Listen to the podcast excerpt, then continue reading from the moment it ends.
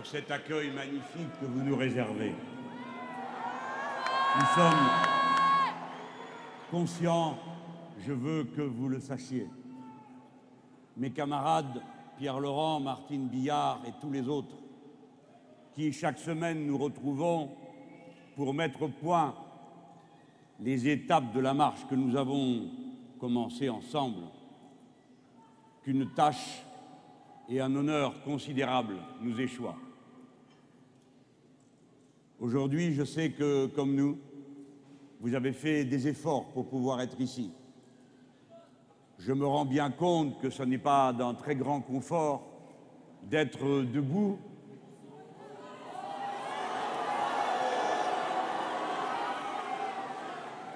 Mais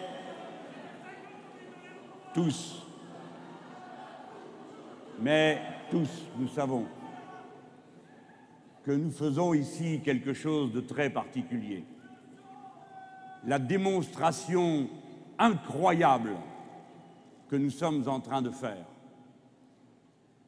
À chaque étape, se renforce du spectacle de sa propre force et est en train, sous sa poussée, de volatiliser toutes les certitudes, toutes les organisations, tous les cadres de pensée de ceux qui jaspinent, caquettent, blatèrent, dindonnent, tournent en rond, répétant leurs formules politiques creuses.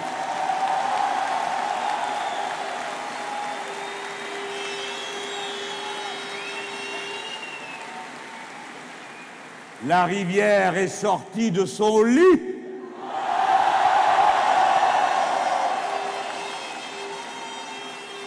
Et quoi qu'il arrive, elle n'y retournera pas de sitôt. Je m'adresse aux plus jeunes d'entre nous dans cette salle pour leur dire Regardez, voyez ce qui a été rassemblé parce qu'une ligne politique juste s'applique, parce que des forces politiques anciennes ont réussi à se grouper pour créer un élan qui les dépasse et qui ne nous appartient pas, qui n'appartient pas à une personne ni à un parti. Le front de gauche est en train de devenir le front du peuple. Souvenez-vous-en toute votre vie.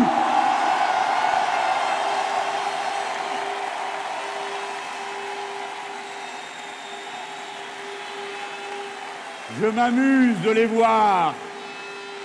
Après nous avoir jeté des pierres, après nous avoir méprisés, après nous avoir insultés, après avoir assigné le peuple tout entier qu'il méprise, soi-disant, ce peuple aurait été en quelque sorte voué au Front National.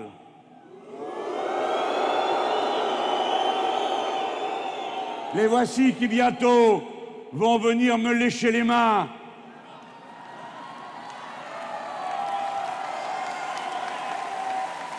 Peine perdue. Peine perdue.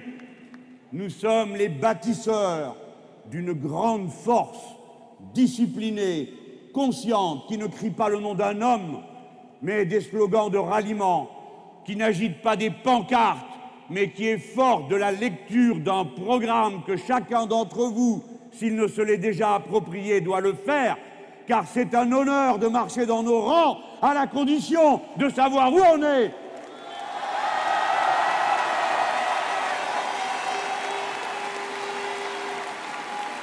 C'est pourquoi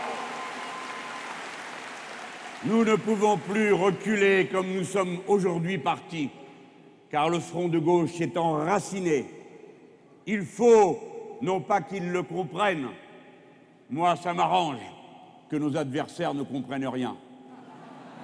Moi ça m'arrange que les commentateurs continuent à jouer au PMU politique pour savoir, d'après ce que dit la grenouille, le sondage et le foie des volailles sacrées, où nous en sommes dans la course à l'échalote. Je m'en fous, je m'en moque, je ne m'en occupe pas. Je vois ce qui se passe autour de nous. Je vois des milliers de gens qui viennent dire si c'est ça, je m'y mets. je vois que chacun d'entre vous, femmes, hommes, de plus en plus nombreux, de plus en plus divers, vous êtes devenus chacun à votre façon un comité de campagne. Et je vous répète la consigne du comité qui dirige cette campagne. La campagne, la consigne de cette campagne est la suivante. N'attendez pas les consignes.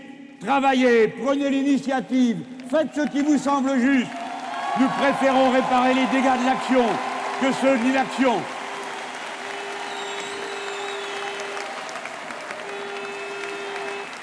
Je demande, non pas à eux, dont nous nous contrefichons et dont je préfère dire maintenant que puisque nous menons cette bataille patiente depuis tant de temps, c'est-à-dire déjà depuis trois ans, construisant le front de gauche pas à pas, et depuis que cette campagne est commencée, tant de mois et tant de mois sans le soutien de personne d'autre que de nous-mêmes, alors nous en avons pris l'habitude. Nous ne cherchons pas les caresses, nous n'avons rien à faire des compliments, quoi que nous préférions qu'on nous en fasse. Nous sommes une force indépendante, autonome, qui ne compte que sur elle-même. Et maintenant, je vais vous dire ce que nous allons faire tous ensemble. Déjà, nous organisons les répliques. La Bastille, c'était en quelque sorte l'aboutissement d'un long travail, mais aussi le commencement d'une énergie qui se propulse sur tout le pays. Et des répliques ont été imaginées qui nous permettent de prendre appui pour sans cesse élargir la force et agrandir la démonstration que nous sommes en train de faire, qui est un message qui s'entend, mes amis. Je veux que vous en ayez la fierté, car c'est vous qui l'avez construit, et c'est vous-même qui êtes en train de le construire à cet instant, si nombreux, dans cette salle, dehors. Personne d'autre que nous n'est capable de faire ça. Personne d'autre. Ce que nous sommes en train de faire se regarde dans l'Europe entière et même dans le monde, j'ose le dire. Je les vois aux commentaires que je lis. On me dit qu'en France, in The Guardian, à qui j'ai l'honneur de déclarer We are very dangerous.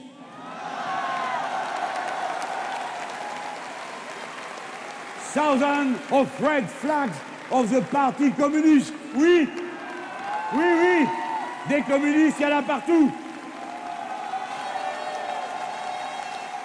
Et la maladie est contagieuse parce que ceux qui ne le sont pas se trouvent très bien avec eux.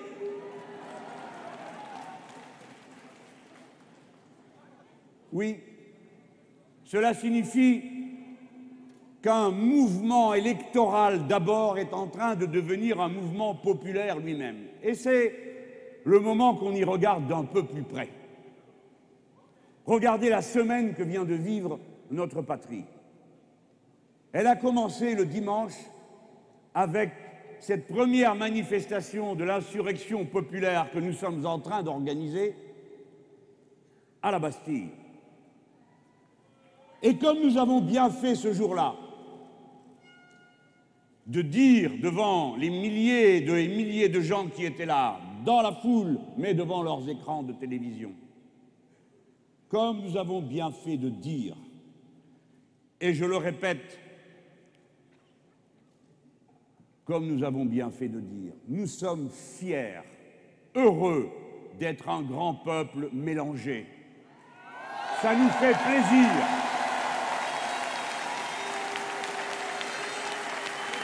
Nous sommes fiers et heureux de dire la guerre est finie.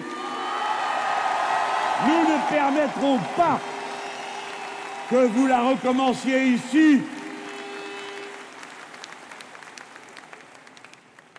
Ces paroles, je veux le croire, dites avec clarté, avec franchise et répétées à chacun de nos rassemblements, je pense qu'elles ont été une aide, un grand vaccin utile permettant qu'ensuite, lorsque s'est manifesté l'abject tueur en série de Toulouse, lorsque le pays a été mis au défi par des meurtres insensés qui n'ont aucune espèce de signification politique, lorsque le pays a été mis au défi, c'est bien parce que nous avons tous été là, forts de cette certitude que nous constituons un grand peuple uni, fraternel, solidaire, où l'on ne distingue pas en fonction des couleurs ou des religions. Le peuple a été le grand et beau vaccin dont la patrie républicaine avait besoin. Oui, nous avons été en grand danger. Et c'est pourquoi, au nom du Front de gauche, j'ai agi comme j'ai agi, de ne rien changer de l'emploi du temps qui était convenu. Car j'ai dit, ce n'est pas un tueur qui prend en otage la démocratie et la République. Je suis allé à Bobigny à Gennevilliers, c'est-à-dire dans cette nouvelle France, et je veux porter témoignage que tous ceux qui se trouvaient là, quelle qu'ait été leur couleur, et vous savez comme nous sommes bigarrés en Île-de-France, quelle qu'ait été leur religion, tous témoignaient de la même solidarité formidable du même amour pour la patrie commune. Aucun ne s'est laissé manipuler. C'est là que nous étions utiles à faire cette démonstration. Le peuple n'a rien à voir avec les tueurs.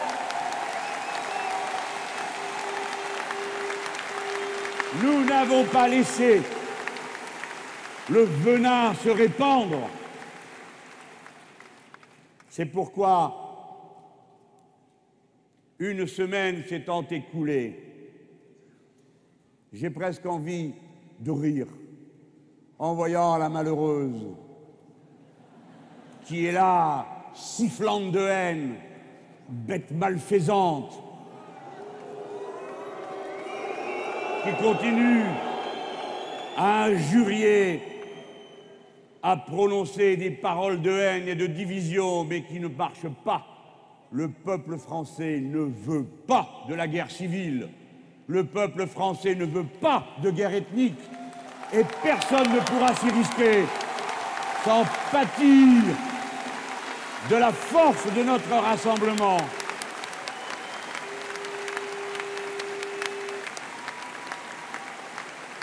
Le peuple français a une intuition et vous tous, vous pressentez que ce qu'on vous raconte n'a aucun sens et en effet, ça n'a aucun sens.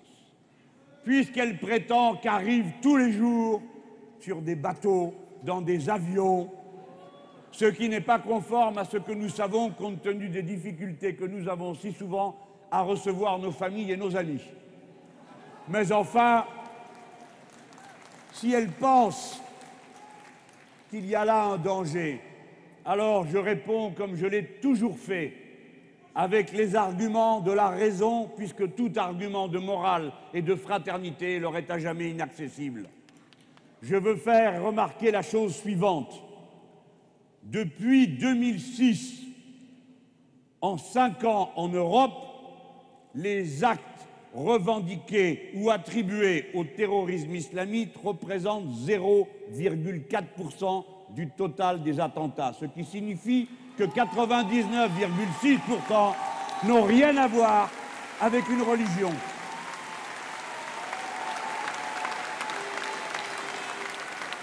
En 2010, sur 84 attaques caractérisées de terroristes, il n'y en a aucune qui ait été perpétrée au nom de la dite religion, mais 84 l'ont été par des séparatistes et des nationalistes, c'est-à-dire par de l'extrême droite.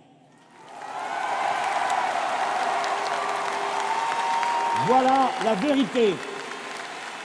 Alors, c'est à nous peut-être de demander combien de bêtes furieuses contient le Front national, combien de dangereux suppôts de haine sont rassemblés et attroupés autour d'elle. C'est là qu'est notre plus grande inquiétude aujourd'hui, compte tenu de ce que nous savons de l'intérêt général du pays. Alors, Il vous reste à apprendre que dans leur gesticulation désordonnée, depuis que nous les avons en quelque sorte fait dérailler de leur belle campagne où on leur tressait des lauriers gratuitement et où ils obtenaient sans avoir à discuter tous les brevets de respectabilité, de laïcité alors qu'ils sont seulement hostiles aux musulmans, de féminité, de modernité, de tout ce qu'elle voulait, elle l'avait. Et comme tout ça a déraillé, parce que nous, nous avons eu le courage de prendre le problème de face, en attaquant, en disant la vérité, non pas avec des injures, avec de l'humour et avec des faits. Alors, l'infecte vague brune a commencé à reculer. La lumière s'est allumée et le vampire est parti en fumée. Figurez-vous, mes amis, qu'ils ont décidé de me faire un procès.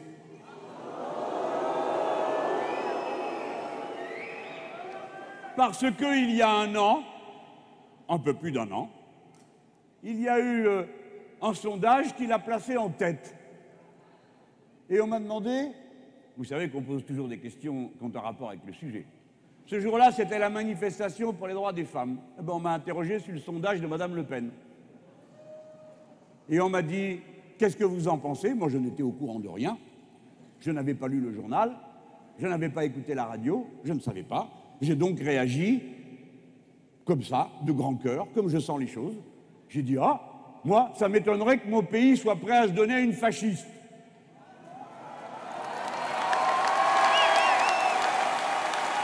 Je connais la France. Je sais bien que ça dure depuis deux siècles entre eux et nous. Mais je sais bien que c'est toujours nous qui avons gagné. Toujours. Ah, ils ne voulaient pas de la révolution de 1789, ses ancêtres, on l'a faite. Ils ne voulaient pas de la commune, ils ne voulaient pas de l'égalité, ils ne voulaient pas des droits universels, ils ne voulaient pas de la République, ils ne voulaient pas de l'égalité, ils ne veulent jamais de rien, mais on le fait quand même. Donc il me faut un procès. Ils demandent à la justice d'interdire que l'on prononce le mot fasciste à leur sujet. Mais ce n'est pas possible. Fasciste, ce n'est pas une injure, c'est une caractérisation politique. Là-dessus, le papa, qui vient faire le travail derrière la marine, qui, il faut bien dire ce qui est, par la hauteur, hein. Comme chef, on fait mieux. Mais enfin, il elle. Lui aussi veut me faire un procès. Mais allez, mais allez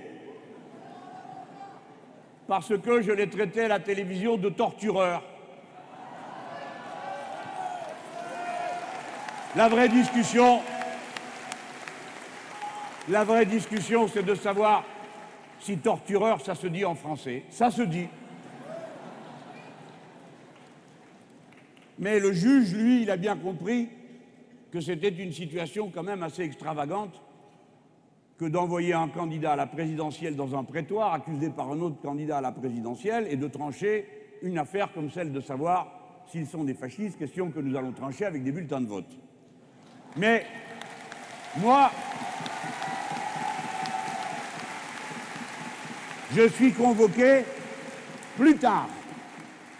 Mais figurez-vous qu'il y a une règle qu'elle connaît par la force des choses, il y a des juristes au Front National, qui est que la première responsabilité, ce n'est pas à celui qui le dit, mais c'est à celui qui le répète.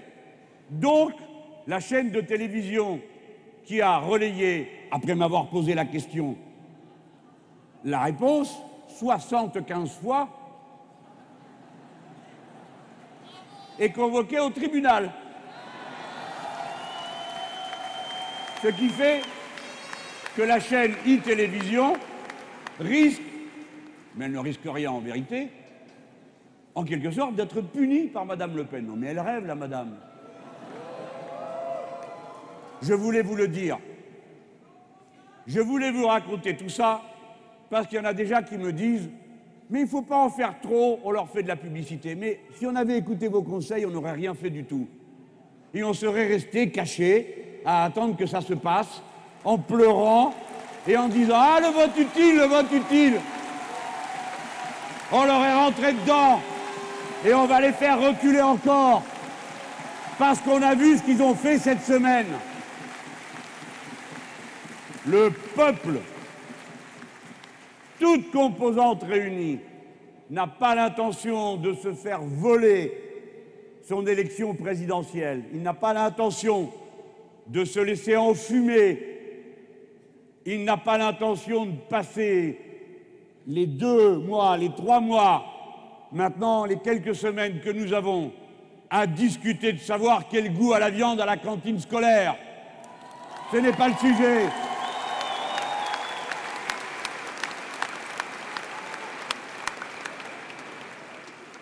Donc, je vous le dis, par notre comportement, par la réaction du peuple français tout entier, mais singulièrement parce que nous avons été les meilleurs gardiens de la fraternité. La France a remporté une immense victoire. Le tueur en série n'est arrivé à rien et les chacals du Front National non plus.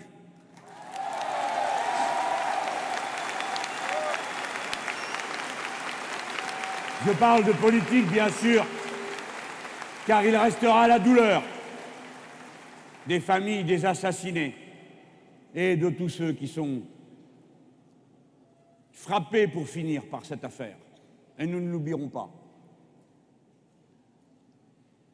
Mais notre travail de désintoxication, il faut maintenant qu'il s'amplifie. Et nous avons des rendez-vous devant nous. À Toulouse d'abord, à Marseille ensuite, où paraît-il, M. Gaudin a l'intention de je ne sais quoi, puisque personne ne peut nous empêcher de rien. Nous nous rassemblerons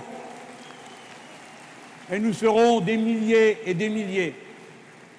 Je vous demande d'être attentif et de donner la main à chacun, comme vous le pouvez à la place à laquelle vous êtes, pour obtenir les succès de ces rassemblements. Car c'est une démonstration qui entre directement dans le rapport de force qu'il faut établir avec la droite et le patronat.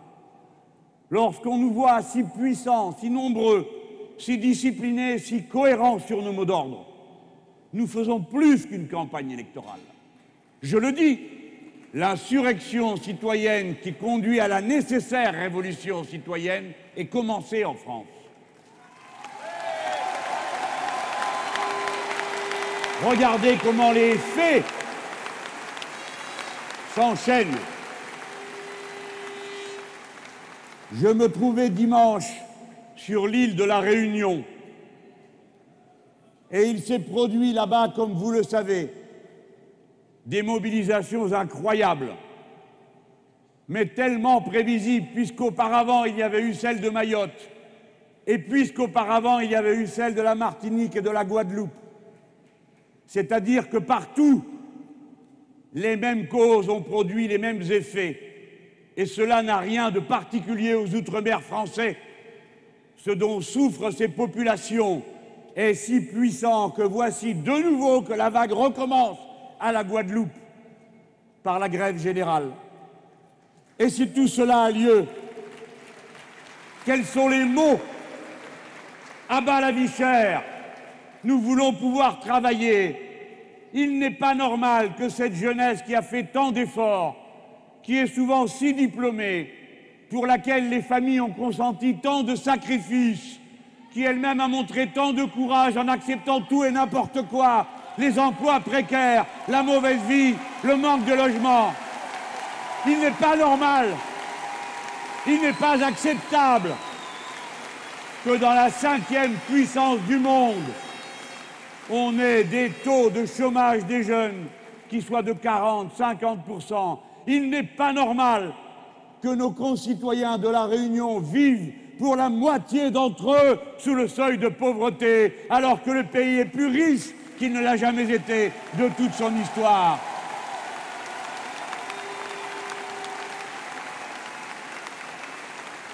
Mes amis, la désintoxication, ce n'est pas seulement injecter partout le vaccin de la fraternité contre la haine, c'est aussi sortir de vos têtes, de nos têtes, pas de vous puisque vous êtes là, sortir des têtes les chaînes de la servitude qui font accepter le vocabulaire et les bonnes raisons des autres, qui sans cesse viennent me voir et me posent des questions en se demandant comment la politique du front de gauche pourrait-elle s'appliquer, combien ça coûte, c'est-à-dire combien il va nous rester. Il va vous rester ce qui vous restera et tout le reste on le prend. Nous ne raisonnons pas. Nous ne raisonnons pas d'après vos logiques.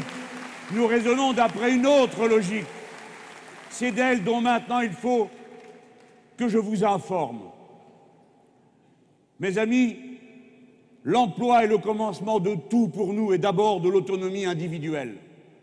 Chaque femme, chaque homme aspire à vivre dignement de son propre travail, aspire à construire la liberté de tous à partir de sa liberté personnelle qui est de décider de son propre destin parce qu'il en dispose des moyens. Nous ne demandons pas les payes gigantesques de la Bettencourt. Nous ne demandons pas les privilèges abusifs des puissants. Nous demandons des payes dignes et honnêtes. Mais nous sommes en état de les demander parce que nous avons une vision d'ensemble. Sortez-vous de la tête que nous serions condamnés à voir disparaître les emplois industriels et les autres. Les maux dont nous souffrons ont tous un nom et ont tous une solution. Il n'est pas vrai que quand on a agité devant vous la petite feuille de papier où l'on vous dit la Chine, l'Inde, etc., etc., en un seul mot, et la mondialisation, rentrer à la maison, laisser les usines se fermer, les bureaux se vider, les campagnes se déserter parce qu'on n'y pourrait rien, ce n'est pas vrai. Les causes, nous les connaissons. Lorsque l'on parle des marchés extérieurs de la France, des choses que nous produisons, qui sont de bonne qualité, qui sont des objets extrêmement divers et de bon niveau, ne vous laissez pas insulter dans la qualité de votre travail. Si nous avons des difficultés, c'est d'abord parce que l'euro est coté beaucoup trop cher et que par conséquent, quels que soient les efforts que vous faites au travail, vos efforts sont annulés par le prix que coûte l'euro. Or, l'euro est à nous aussi, c'est la monnaie des Français et pas seulement la monnaie du gouvernement conservateur allemand. On ne fait pas l'Europe sans nous et encore moins contre nous. Ça s'appelle les délocalisations aussi, la maladie dont nous souffrons. Eh bien, de quoi viennent-elles? Il y en a de plusieurs sortes. D'abord une insidieuse que vous ne voyez pas toujours, c'est la délocalisation à l'intérieur de notre pays, lorsque, en application de directives européennes qui le rendent possible, on envoie des travailleurs soi-disant mis à disposition qui arrivent de l'autre bout de l'Union européenne et sont payés aux tarifs qui sont ceux de la Tchéquie, de la Pologne, de la Lituanie, c'est-à-dire sous-payés, maltraités, humiliés, empilés, surexploités contre les travailleurs français. Il y a les délocalisations qui se font pour l'unique raison qu'ils veulent empiler davantage de profits en faisant produire ailleurs, avec l'idée qu'en ramenant les marchandises ici, ils trouveront la base qui consommera ces marchandises, mais à force de l'appauvrir. Vous ne trouverez même plus cette base ici, si bien que nous aurons tout perdu. Et notre capacité productive, et les satisfactions que nous apportent les productions dont nous sommes capables. Cette organisation folle du monde n'a aucune raison objective d'être, car les objets qui sont produits ailleurs à vil prix ne sont pas de meilleur niveau technique. Les travailleurs ne savent pas faire de plus belles choses qu'ils ne sont capables ici de le faire. La seule différence, c'est donc l'exploitation des travailleurs. Vaincre l'exploitation, sait guerroyer clairement contre les effets de la mondialisation. C'est la raison pour laquelle il existe là aussi une solution qui consiste à mettre aux frontières de l'Europe les visas sociaux et environnementaux sur les marchandises qui interdiraient qu'on joue de la différence de prix parce que là-bas on saccage tout, parce que là-bas on sous-paye les gens. Il y a donc, comme je viens de vous le dire, une solution.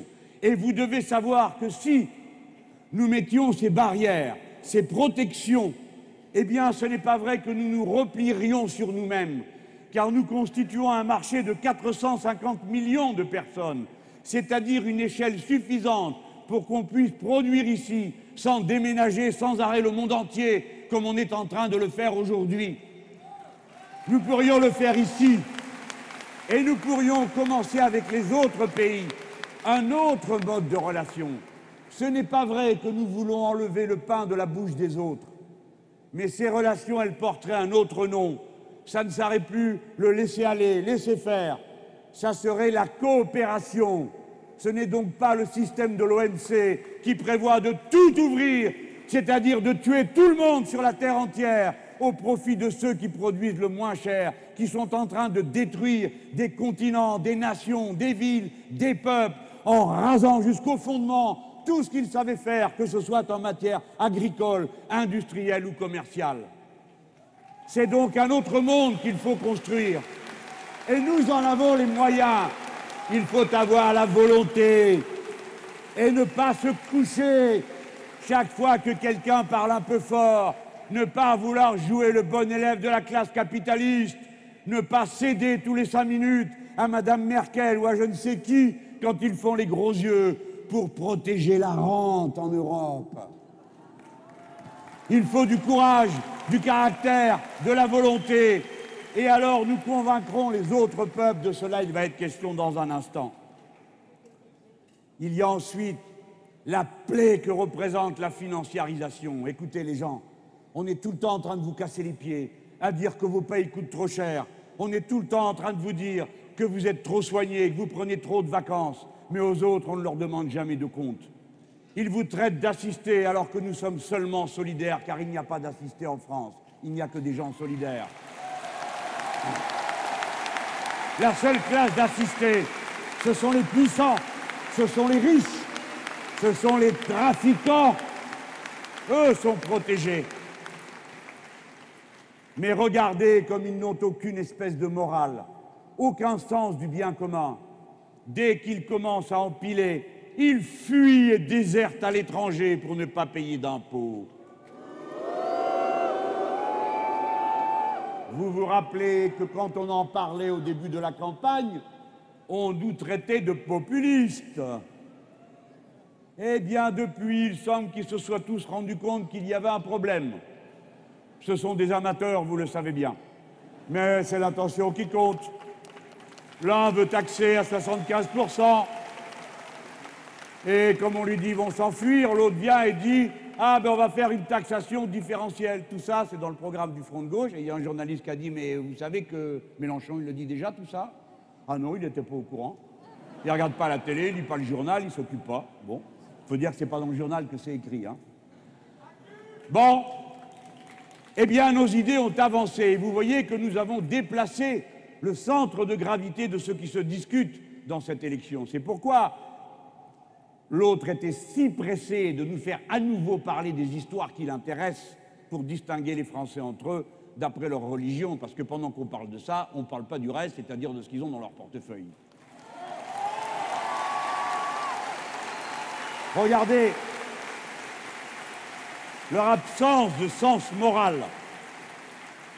Écoutez ça. L'année 2010, pendant qu'ils vous traitaient de tous les noms, de profiteurs, il y a eu 210 milliards d'euros qui sont partis dans la poche des actionnaires. Et ils n'ont laissé ces gens qui nous font la leçon en permanence qu'ils disent que nous devons être conscients des réalités, qu'il faut que l'industrie se développe, et blablabla. Bla, bla, bla, Cela, ils n'ont réinvesti dans l'industrie que 180 milliards, c'est-à-dire, vous avez retenu les chiffres, 180 milliards réinvestis dans l'industrie, dans l'activité économique, 210 dans leur poche. Ces gens le font depuis des années. Et je veux vous dire un chiffre qu'a calculé l'un de nos amis de la Commission économique du Front de gauche. Vous savez que voici des mois et des mois que nous allons répétant qu'au cours des 25 dernières années, le capital et le travail ont vu changer la répartition de la richesse entre l'un et l'autre. 10 points du total sont passés des poches du travail à celles du capital. C'est une idée un peu abstraite, vous le savez bien. Il faut l'expliquer autour de vous pour que les gens comprennent quelle est la racine de nos problèmes. Cet argent a été soustrait de la consommation et donc du fonctionnement de l'économie. Cet argent, mes amis, si la répartition était restée ce qu'elle était il y a 20 ans, cet argent ferait qu'il y aurait aujourd'hui 2 millions d'emplois supplémentaires payés au salaire médian en comptant dedans les cotisations sociales, c'est-à-dire aux alentours de 1500 euros net. 2 millions 2 millions d'emplois, voilà ce qu'ils vous ont pris. 400 000 emplois, voilà ce qu'ils vous ont pris en allégeant le prix des heures supplémentaires et en les défiscalisant. Par conséquent, ce que j'essaye de vous dire, c'est que tous ces problèmes dont on vous dit qu'ils tombent du ciel ont une réalité qui porte en non à la fin une explication. C'est la grande empoignade entre le capital et le travail pour la répartition de la richesse. C'est cette répartition que nous avons pour projet d'organiser sur des bases différentes et on ne peut nous comprendre que si l'on comprend globalement quel est notre plan. Dans un instant, je vais faire la liste des emplois qui sont à la clé. Mais d'abord, je voudrais vous dire la chose suivante. Beaucoup vous parlent de la France sur un ton qui ne me plaît guère. Ce sont les déclinistes. Déclinistes, c'est fait avec le mot déclin. Ils sont là, on dirait que ça leur fait plaisir. La France est à la traîne, viennent-ils dire sur les plateaux de télévision, la goutte de salive au bord des lèvres. Elle ne sait pas, elle ne peut pas, nous n'avons pas fait ci, nous n'avons pas fait ça, nous sommes bons à rien. Comment se fait-il alors que nous soyons la cinquième puissance économique du monde si nous ne sommes bons à rien?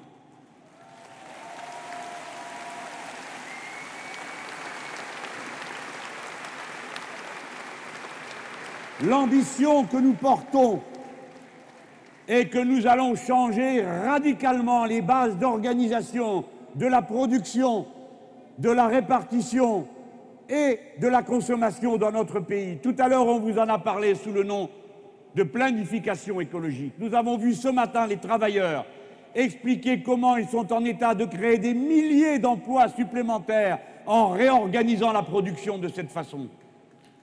Ça, ce sont les travailleurs qui savent le faire.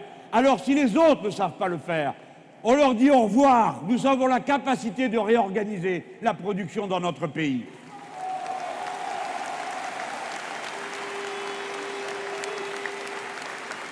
Moi, je vous appelle à une grande ambition. Nous serons le premier peuple du monde à organiser cette grande bifurcation de la production de l'énergie et des objets qui nous entourent. Nous serons le premier peuple du monde qui exportera des savoir-faire, des techniques dont tous les autres peuples ont besoin, et en particulier ceux qui ne peuvent pas se développer sur la base du capitalisme tel que nous le connaissons. Nous avons une immense ambition pour la France. Par exemple, lorsque nous parlons de la règle verte, c'est-à-dire réorganiser la production pour que nous cessions de vivre à crédit sur la planète, parce que le parti responsable, celui qui comprend qu'il ne peut pas dissocier son sort de celui de toute l'humanité, c'est le nôtre. C'est nous qui disons aux puissants qui bavardent dans les réunions internationales mais ne prennent aucune décision. Nous avons la capacité de faire autrement et nous les Français, nous allons commencer les premiers parce que nous savons que si tout le monde vivait comme vivent les Français, il faudrait deux planètes et demie. Or, ces deux planètes et demie, nous ne les avons pas. Il faut donc que la France se donne pour objectif de solder la dette écologique. Et pour ça, il faut tout changer. Les machines, les process de production.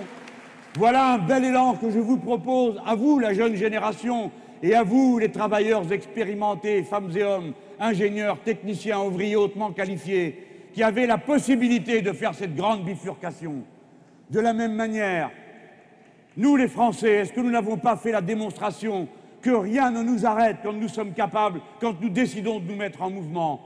Vous souvenez-vous peut-être pour les plus anciens, quand il avait été dit qu'il n'y aurait d'autres fusées que les fusées américaines que les Américains avaient commencé à réaliser avec d'anciens nazis. Nous, après les soviétiques, nous nous sommes mis au travail. Et nous avons réussi aujourd'hui le point où nous en sommes, c'est-à-dire que nous occupons avec Ariane Espace le premier marché de tir de satellites du monde. C'est nous qui produisons la navette la plus performante pour relier la station internationale qui se trouve dans l'espace. Voilà de quoi nous sommes capables avec les moteurs SNECMA, avec tout ce que vous savez faire, camarades. Rien ne nous arrête quand on s'y met. J'ai proposé, tandis que j'étais dans l'île de la Réunion, un grand projet. Ah, bien sûr, vous ne l'avez pas retrouvé le lendemain dans tous les journaux. J'ai dit, il faudra que je m'y reprenne à cinq ou six fois. Eh bien, voilà la deuxième qui commence. Regardez avec moi. Voyez la belle planète bleue. Vous savez pourquoi elle est bleue? À cause de l'eau. Le monde entier, c'est que de l'eau. 70% de la surface du globe, c'est la mer. Il y a donc un espace immense à découvrir. Et nous en avons simplement fait pour l'instant un égout. Voilà la grande ambition que nous pouvons avoir. La découverte, la conquête de la mer. Comme nous avons conquis l'espace. Nous sommes le deuxième territoire maritime du monde, nous les Français. 1000 kilomètres de côte, ici autour de la métropole, et tout le reste là-bas, dans les outre-mer français, qui pourraient être en quelque sorte, non pas comme disent les têtes d'œuvre de la Commission européenne, des territoires ultra-périphériques, ce qui dit assez bien la pauvreté de leur imagination. Ce sont les territoires ultra-proches des, des cinq continents. Nous sommes, nous les Français, les seuls présents dans tous les océans du monde et au contact de tous les continents du monde. La plus longue frontière de la France, elle est avec le Brésil, si vous ne le savez pas, 800 kilomètres.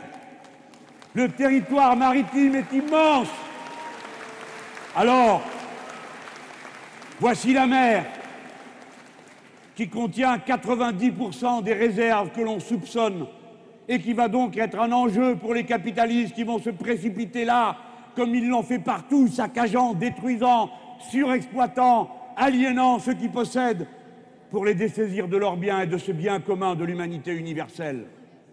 Eh bien, nous, nous pouvons être les premiers, par notre science, notre technique, à la fois à la découverte, puisque 15% à peine de la biodiversité marine est connue. Nous pouvons être les premiers à mettre au point les machines qui s'appuient sur le mouvement de la mer, qui est gratuit et infini aussi longtemps que la Lune sera là.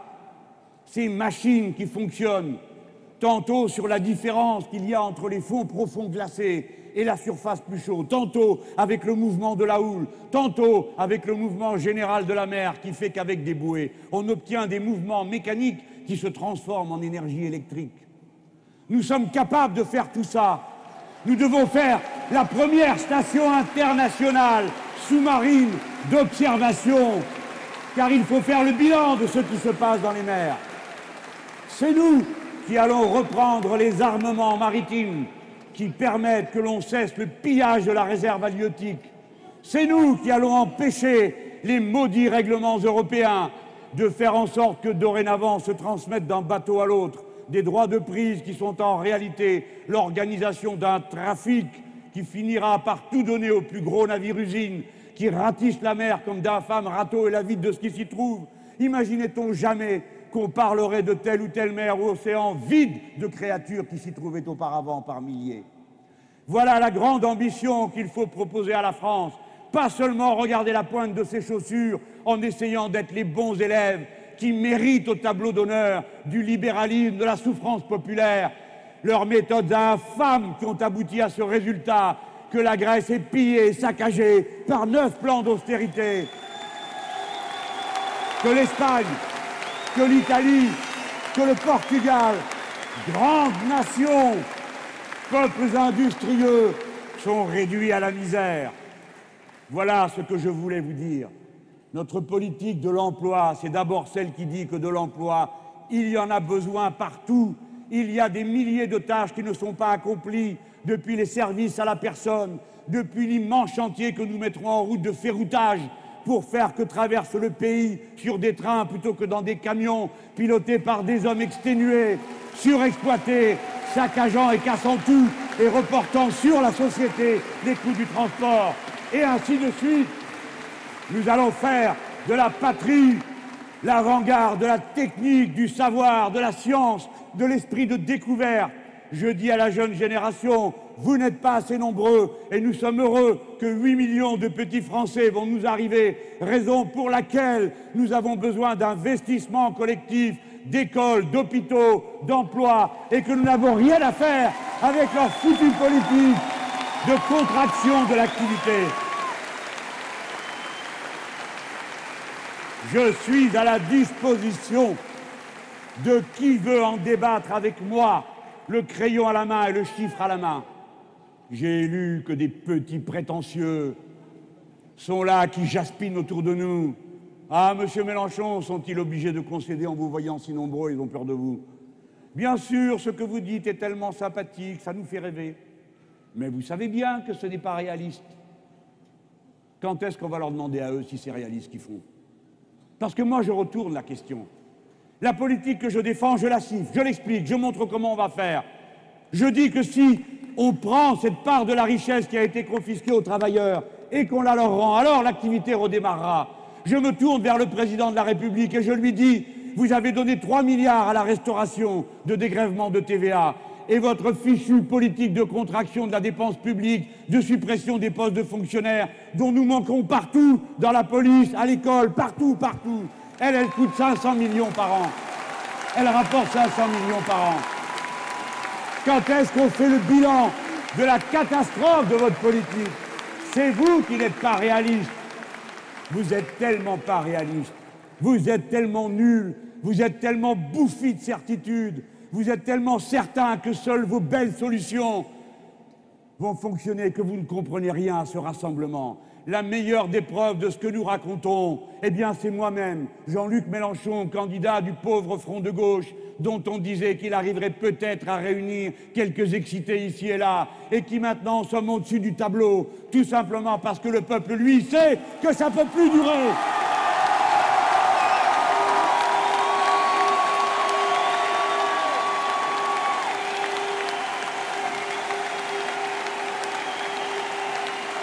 Je leur fais un pied de nez. Je me moque d'eux avec vous.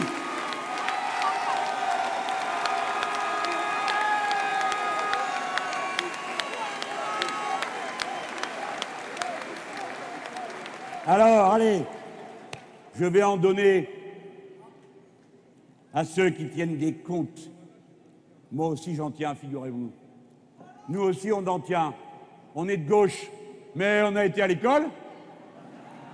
Et puis de gauche, il y en a beaucoup, hein, dans tous les milieux, partout, à tous les postes de travail, à tous les postes de travail, femmes et hommes dignes, qui relèvent la tête parce que maintenant il y a un front de gauche. Et je vais vous dire, parmi les cadres, parmi les ingénieurs, parmi toute la classe moyenne supérieure, se répand l'idée, nous avons été floués. Pendant des années, nous croyons qu'en travaillant beaucoup, en ramenant l'ordinateur à la maison, en y passant la nuit, le jour, tous les week-ends. On allait s'arracher, s'éclater, se défoncer, être flexible. On s'est fait voler notre vie. On n'a pas vécu, on n'a pas vu nos gosses, on a pété notre couple.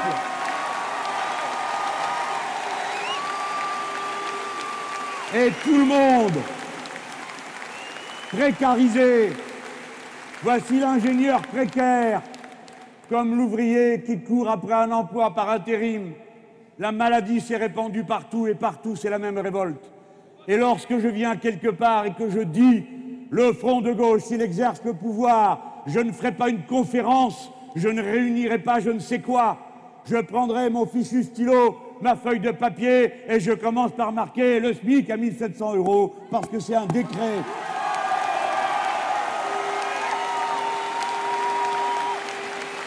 Et ça, les économistes du front de gauche, ils ont fait le calcul. Qu'est-ce que ça donne quand on porte le SMIC à 1700 euros? Eh bien, ça relance l'activité. Et ça relance l'activité en donnant du bonheur. Parce que 80% des postes au SMIC, ce sont des femmes qui l'occupent. Le SMIC à 1700 euros, figurez-vous que c'est une revendication féministe. Alors, à part le bonheur, qui n'entre jamais dans la comptabilité nationale et dont on ne parle jamais, car ces gens ne connaissent que les chiffres, eh bien, voici ce que les camarades ont calculé.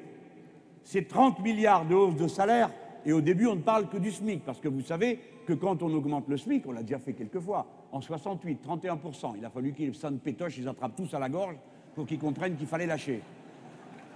On leur a fait 21% d'augmentation en 1981. Et je vais dire, si vous pouvez porter la nouvelle à d'autres que vous connaissez, que quand on est de gauche et qu'on arrive au pouvoir, le SMIC, on l'augmente, ça fait partie des figures imposées. Hein voilà, on fait pas des conférences. 30 milliards la première année. C'est-à-dire, mes amis, mes camarades, cela déclenche par effet mécanique, puisqu'il y a davantage de consommation populaire, 180 000 emplois la première année supplémentaire. Quand dans une entreprise on fait ce que je dis et répète au nom du Front de gauche depuis le début, qu'on interdit que certains se gavent et se goinfrent pendant que les autres n'ont rien dans la même entreprise, c'est-à-dire si l'on impose la norme de la Confédération européenne des syndicats, pas de salaire en haut qui soit 20 fois supérieur au dernier. Alors après ça, on dit au PDG, paye-toi ce que tu veux, mais augmente le dernier.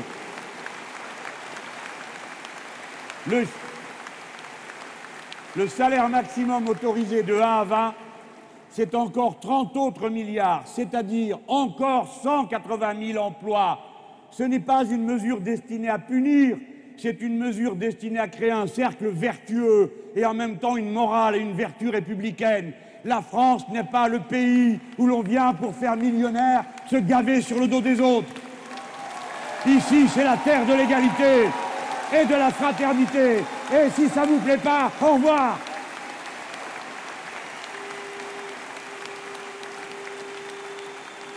Les 35 heures si on les pratique vraiment, alors qu'aujourd'hui le temps de travail effectif est de 39 h 4 comme vous le savez, les heures supplémentaires entre 35 et 9 heures et, 30 et 39 étant aujourd'hui sous-payées, puisqu'autrefois on les augmentait massivement pour dissuader de donner des heures supplémentaires. Le total des heures supplémentaires qu'a permis par effet d'aubaine, le président Sarkozy d'accumuler dans les entreprises représente 400 000 emplois. Je vous l'ai dit tout à l'heure. Il vous reste à savoir que si on faisait vraiment les 35 heures, ce que le pays, je le signale, peut faire, puisque c'est toujours la durée légale du travail dans notre pays, ça n'a pas encore été enlevé, même si le MEDEF attend impatiemment que les élections soient terminées pour exiger qu'on sorte le contrat, les contrats de, des, contrats, pardon, je vois quelqu'un qui tourne de l'œil là-bas, excusez-moi, ça m'a perturbé, qu'on sorte de la loi et que dorénavant,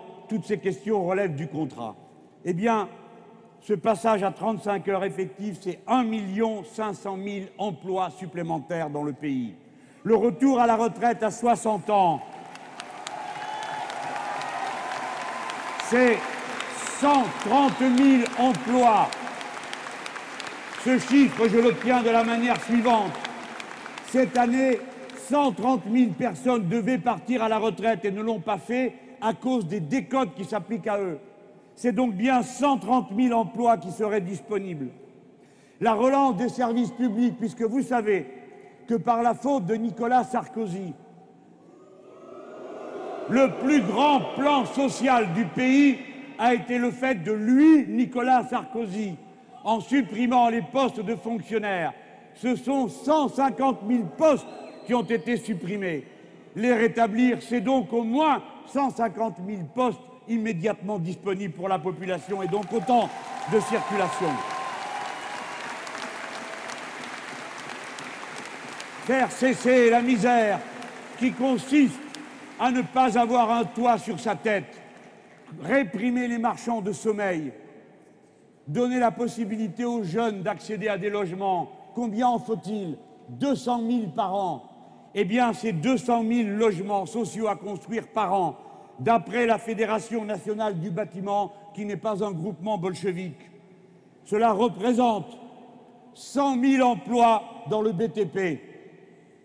La transition énergétique, j'ai trois sources différentes, c'est-à-dire commencer à développer, comme je vous l'ai dit tout à l'heure, l'énergie qui viendrait de la mer, la géothermie profonde, bref, toutes ces sources d'énergie alternatives, plus les économies d'énergie que l'on ferait en commençant à régler le problème des habitats qui sont des passoires thermiques.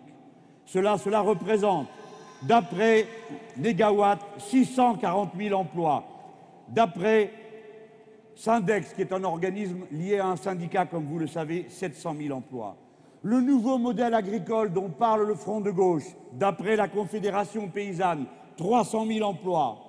Et maintenant, je finirai cette liste que je livre à ceux bien intentionnés qui sont en train de prendre des notes.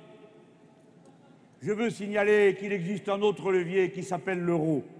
Le fait de ramener l'euro à la parité avec le dollar, au lieu de le laisser s'envoler, si bien que maintenant on arrive à une absurdité que ceux qui font des productions de pointe, je pense à Airbus et les autres productions de cette nature, préfèrent aller produire ailleurs qu'en zone euro, parce qu'en zone euro, ça leur met des prix trop chers. Eh bien, ramener la parité de l'euro, vous voyez qu'on a fait des études au même niveau que le dollar, eh bien, c'est 330 000 emplois supplémentaires. Et ça, c'est pas moi qui le dis, c'est l'INSEE. Total, 3 millions et demi d'emplois. 3 millions et demi d'emplois. Et comme vous le devinez, il ne serait pas possible que j'aille plus avant dans cette démonstration. Franchement, moi, on me dit on va faire un meeting et voilà qu'arrivent 23 000 personnes. Ce n'est plus vraiment un meeting, mais vous avez remarqué que tous nos rassemblements ont une caractéristique commune. C'est que nous venons nous enseigner les uns les autres et nous donner des arguments pour pouvoir repartir de la réunion en ayant appris quelque chose et en comprenant mieux le monde dans lequel on veut vivre. Tout ce que je viens de vous dire, c'est pour briser les chaînes qui font qu'on s'habitue à subir, qu'on s'habitue à entendre leurs foutus discours qui vous disent que rien n'est possible, que le chômage est une calamité contre laquelle on ne peut rien. Voilà, j'ai pas peur, je retrousse mes manches, je m'y mets, j'ai pas peur, je saurai quoi faire. Je saurai quoi faire tout de suite. Voilà pourquoi, mes amis, vous avez un choix à gauche. Et qu'on se comprenne bien pour qu'il n'y ait pas d'illusion et que personne puisse dire j'avais pas compris que c'était ça. Nous voulons commencer dans ce pays et sur ce continent ce qu'ont fait nos camarades, femmes et hommes de l'Amérique du Sud en commençant les révolutions citoyennes. Ils ont fait reculer la pauvreté. Ils ont amélioré l'éducation du peuple. Ils ont partagé la richesse. Voilà ce que nous allons faire. Et ça, ça porte un nom. Ça s'appelle la sixième République. C'est elle que nous allons faire naître.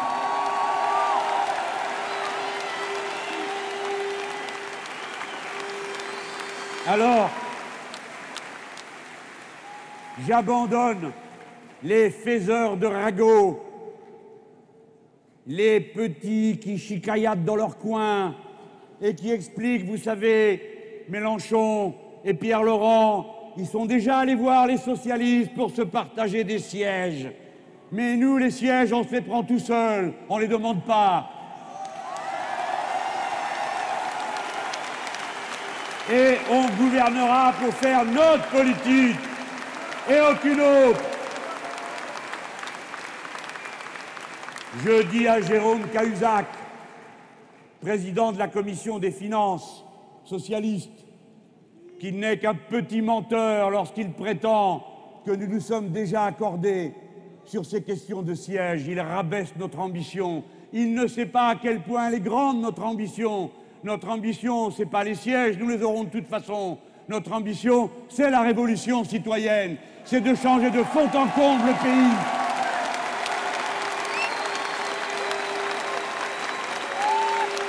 Je leur dis, ne m'énervez pas, hein Ne commencez pas à me chercher avec vos histoires infâmes parce que ça va chauffer.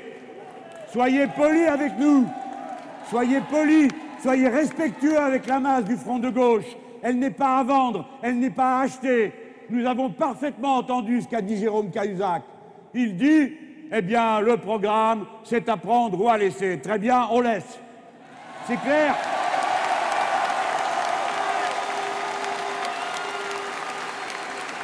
Mais ça ne nous fait pas perdre de vue nos objectifs à nous. C'est nous qui allons nous servir d'eux éventuellement. Nous avons besoin, pour que la révolution citoyenne prenne son élan, que l'on passe du stade où nous sommes en ce moment dans cette salle, qui est déjà considérable, des deux répliques qui vont avoir lieu à Toulouse et à Marseille, pas par hasard, mais parce que notre état-major a décidé que ça se passerait comme ça, pour qu'on donne à voir juste avant l'élection la puissance de la vague de l'insurrection que nous sommes en train d'organiser. Parce que cette vague, nous allons la retrouver dans les urnes et après les urnes.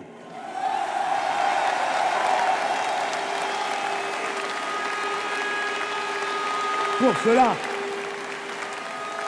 amis, camarades, concitoyens, nous avons besoin, quoi qu'il arrive, d'abord de battre Nicolas Sarkozy. Pas peut-être, pas si, nous avons besoin de le battre.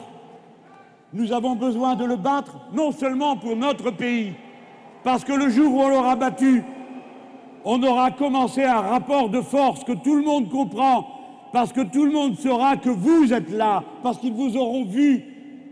Et ainsi la vague ira s'amplifiant, qui nous permettra d'atteindre encore d'autres objectifs. Mais en plus, nous aurons ouvert la brèche pour toute l'Europe, car ce sera la première faille dans le dispositif des libéraux que nous aurons réussi.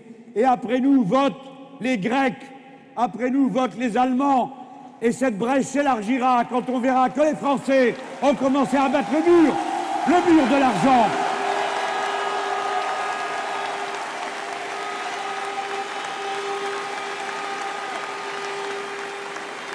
Ce soir, en vous appelant avec ces mots et sous cette forme au combat révolutionnaire et citoyen, je ne peux manquer de vous dire que je suis inquiet de ce que j'observe. Je dis que ce n'est vraiment pas une bonne chose que de multiplier les actes de division à gauche comme est en train de le faire François Hollande. Ce n'est pas... On reste calme. C'est de l'explication de fond, là. Ce n'est pas une bonne chose que nous soyons en désaccord sur le programme. On le comprend. Les Français seront juges ils vont choisir quelle force à gauche ils placent en tête. Et nous n'aurons pas d'autre choix que de nous incliner, parce que les institutions de la République sont faites comme ça. Il n'est pas question de désistement, ça c'est possible dans les cantonales, c'est possible dans les législatives, mais ce n'est pas possible à l'élection présidentielle. Content ou pas content, il n'y en a que deux. Nous, comprenons parfaitement qu'il y a un désaccord entre nous parce que nous ne voyons pas les choses de la même manière le Front de gauche pense affronter le capital financier et créer un rapport de force avec lui. Les camarades socialistes pensent qu'il faut composer avec, qu'on doit pouvoir trouver une sorte de... Écoutez, non, ne criez pas, écoutez. Ils pensent qu'on doit pouvoir trouver un arrangement, notamment dans le cadre de la politique européenne. Nous pensons que c'est une folie, que ceci conduit nécessairement au désastre que cette politique-là a déjà été appliquée dans plusieurs pays et que c'est la récession partout. Donc ce n'est pas à nous de faire la démonstration que ce que nous proposons est viable, c'est à eux de nous expliquer comment ils comptent faire avec une telle politique pour que ce soit non seulement viable et supportable par nos sociétés, mais en plus quand même, quand c'est la gauche qui gagne, il faut bien qu'il y ait quelque chose pour le peuple, non quand même? On ne fait pas tout ça pour rien. Admettons, on est en désaccord. On le sait. Nous ne sommes pas fous. Nous savons ce que nous avons à faire. Battre Sarkozy et continuer à avancer sur la ligne qui est la nôtre en rassemblant de plus en plus de monde. Disposer de puissants groupes dans les assemblées. Qui empêcheront qu'on tourne en rond si jamais on compte tourner en rond. Et inéluctablement, camarades et amis, inéluctablement, vous m'entendez, inéluctablement, notre heure viendra et il y aura un gouvernement front de gauche dans ce pays. Inéluctablement. Inéluctablement. Alors, je pars de l'instant dans lequel nous sommes. Je sais très bien qu'on ne nous place pas nous en tête. Mais je dis attention, l'époque où il suffisait qu'on apparaisse à un balcon pour donner des consignes est terminée.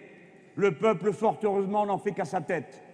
Et ceux qui se rassemblent sous la bannière du front de gauche sont des gens qui souvent comptaient ne pas aller voter et qui ont décidé de voter parce que c'est le front de gauche. Ce sont des gens de gauche qui s'étaient détournés et qui, en quelque sorte, s'étaient dissous plutôt que de supporter les avanies qu'on leur faisait supporter, qui étaient de choisir à chaque élection par défaut à cause du vote utile. Alors ce n'est pas une bonne chose. D'accord, nous sommes en désaccord sur le programme. Ce n'est pas une bonne chose de toucher aux fondamentaux qui rendent la vie commune impossible. Je mets solennellement en garde. Il y a des lignes jaunes qu'il n'est pas possible de franchir. Il n'est pas possible d'accepter qu'on mette le concordat dans la Constitution. Il n'est pas possible d'accepter que l'on mette dans la Constitution que le contrat sera au-dessus de la loi et que les travailleurs ne seront plus protégés partout en France de la même manière par la loi. Il n'est pas possible que nous acceptions, si peu que ce soit, que les régions en France aient un pouvoir réglementaire, comme l'a annoncé François Hollande à Ajaccio, parce qu'une bonne partie du Code du travail contient certes des, des dispositions législatives, mais le reste sont des dispositions réglementaires. Et nous ne voulons pas d'un code du travail à géométrie variable qui organise le dumping social entre les régions à l'intérieur de la France. Non, la France n'est pas une république fédérale, elle est une république une et indivisible, ce qui signifie que la loi est la même partout, le code du travail est le même partout. Je dis donc solennellement qu'il est temps d'en finir avec cette manière qui consiste à se dire puisque je suis devant, je fais ce que je veux et j'impose à tous les autres d'en passer par mes conditions. Car notre peuple et ces milliers de gens qui sont ici, dans la salle et dehors, ont un cerveau, ont une intelligence qui leur permet de comprendre ce qui se passe et de ne pas se laisser duper. Ils ne seront pas convaincus si on essaye de leur tordre le bras. Ils sont prêts à accepter de ne pas avoir raison tout de suite mais ils ne sont pas prêts à accepter qu'on détricote le fondamental de la patrie républicaine, une et indivisible.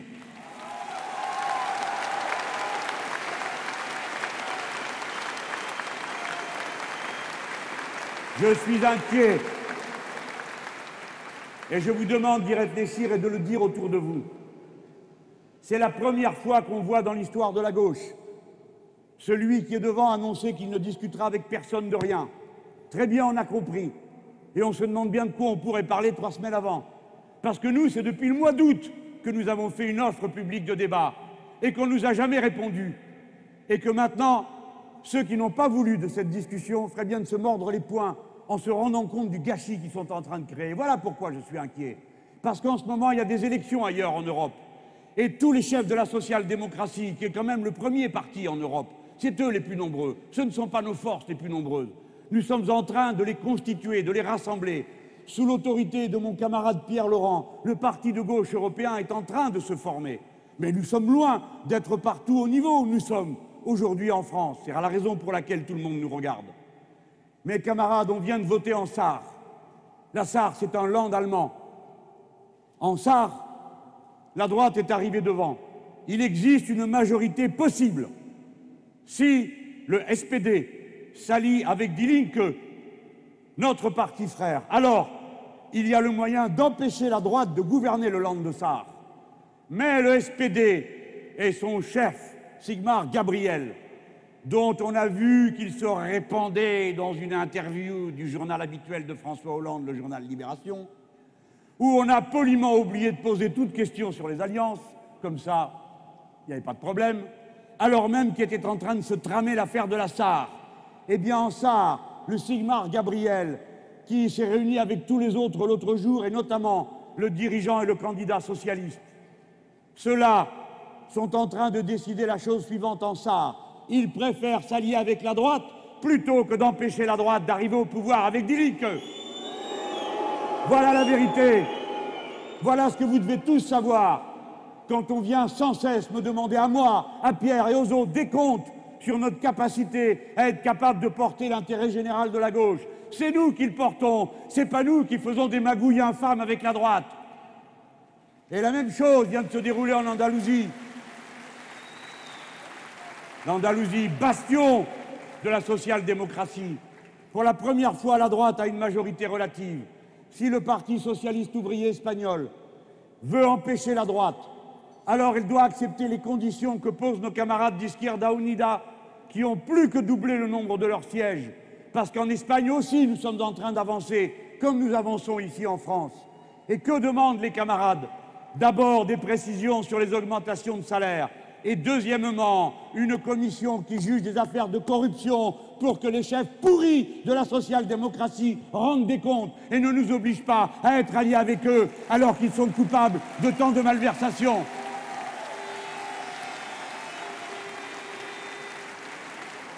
Alors, bien sûr, dès que je vais avoir fini de dire cela, alors que j'aurai passé les trois quarts de mon discours à vous proposer des perspectives de l'avant, à dénoncer la droite et l'extrême droite, on va dire Mélenchon cogne sur Hollande.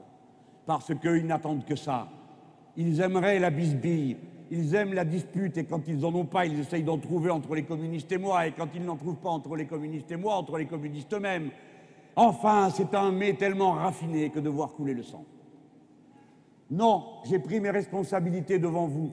Je vous ai dit, les défis que nous avons. Il nous faut régler toutes ces difficultés en même temps. Nous allons le faire avec esprit de responsabilité. Mais je voulais que vous sachiez à cette étape que nous avons les yeux grands ouverts. Nous ne sommes pas des maquignons qui venons vous proposer une chose et ensuite faire le contraire le lendemain. Ces difficultés, vous devez tous y réfléchir. Comment est-ce que nous pouvons rassembler la gauche de la manière la plus efficace possible pour vaincre la droite? Mes amis, mes camarades, c'est là que je viens sur ce qui est ma conclusion politique. Regardez le problème dans tous les sens. Il y a une solution, et c'est celle à laquelle nous travaillons. C'est que ce soit nous qui passions en tête de la gauche.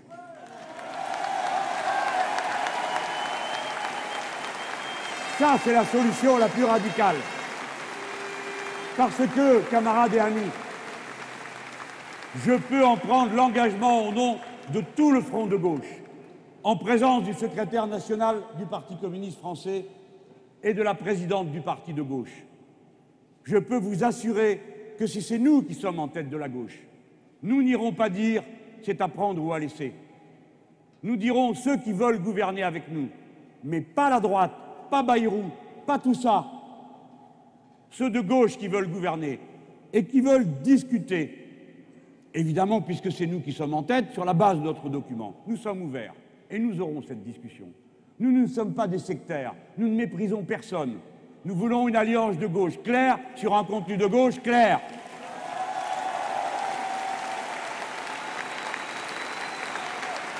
Alors, il y en a beaucoup qui doivent se dire Oh là là, la marche est haute hein, quand même. Dites donc, elle n'était pas haute quand on a commencé? Bien sûr qu'elle était haute. On pouvait prévoir qu'on serait 23 000 ce soir? Bien sûr que non. On a travaillé. Et donc ce qui nous reste à faire, c'est travailler. Politiquement, convaincre un par un, une par une. Et chacun de nous est un comité de campagne. Pas rameuter, pas dire, vous avez vu, parle bien. Comme certains voudraient réduire notre rassemblement à une sorte de show politique. Parce qu'il faut toujours que vous soyez trop bête pour être vraiment capable d'avoir vos propres raisons. C'est ce travail-là que vous allez faire. Et déjà, il y a une raison. Nous avons fait le boulot.